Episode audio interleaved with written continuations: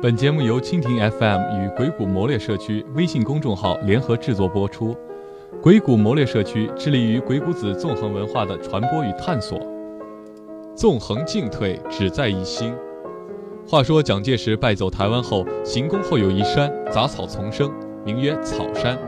蒋公大为不快，草山有落草为寇的意思，极为不雅。思量片刻，蒋公将草山命名为阳明山。用其精神偶像王阳明作为草山的新名，既雅又有意义。这或许是蒋公退避台湾之后聊以自慰之举。若论历史上懂得进退的，并且能成功的不多，除蒋公之外，王阳明算一个。王阳明，心学创立者，被后人尊称为真三不朽。然而他的好友湛若水对王阳明又是另一番评价。湛若水似乎不希望王阳明先生被后人神化，所以他在王阳明的墓志铭中指出，王阳明的一生曾沉湎于忤逆、任侠、骑射、词章、神仙、佛事。这忤逆并非要告诉我们王阳明爱好广泛，这五个爱好每一个爱好都是一个陷阱，如若沉沦下去，王阳明的圣人之梦就此熄灭。但侠客、武将、文学家、神仙、高僧。哪一个又不是人人所向往的呢？王阳明不同于常人的是，能进得去，也能退得出来。所以湛若水看似不给阳明面子，但评价也着实中肯。他告诉我们一个热血放荡不羁的圣人，他是鲜活的生命。王阳明一生有两个重要的时刻：一是龙场悟道，创立心学；二是平叛朱宸濠，立下赫赫战功。前者的退为不得已。到评判时已经是进退自如。如果王阳明没有得罪刘瑾，或许心学未必能够这么快的横空出世。但是彼时阳明时不得已，去龙场时不得已是被贬官。要说贬官，实在是中国哲学界的一件大事。宋时党争，二程被贬，奠定了理学的开端。而王阳明被贬，这一退，心学复起。他认为。人在世上磨，方立得住。知识是用来做什么的？自然是拿来用的。心学虽然创立，到有到底有没有用，自然需要检验。因此，王阳明在《赣南剿匪》等事中论证心学是有效的。然而，真正让王阳明立功的，却是后来的评判朱宸濠事件。然而，一切并没有那么简单。心学的智慧在其中起到了至关重要的作用。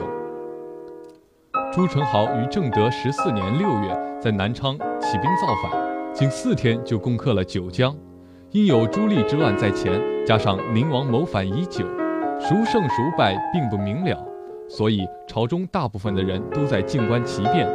具有戏剧性的朱宸濠起兵反叛的第三十五天，他就被王守仁擒获于江西。这本来是大功一件，然而。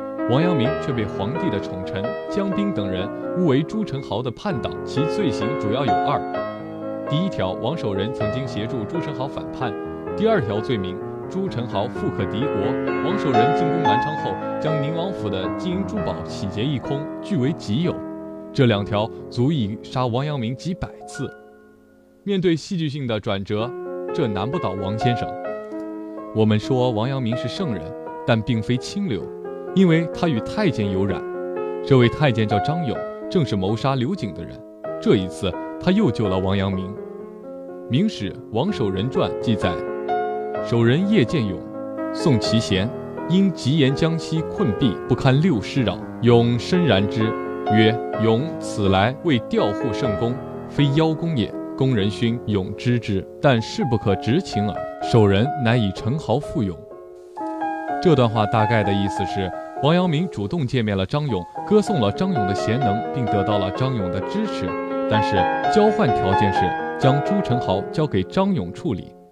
此时的王阳明已经不是昨日的王阳明，手段极其老辣，凭借着一己之力将剧情再次逆转。有人会说，这一次王阳明总算能够得到朝廷的重用了吧？并没有，因为内阁首辅杨廷和不喜欢他。所以注定了王先生在政界是不太会有大的建树。这一切，王阳明已经看透。是的，他看透了。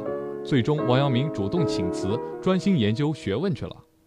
有时候退为不得已，有时候退也是一种谋略手段。少年读三十六计中走为上计时，心中嘲笑，认为那是失败者自己找的借口。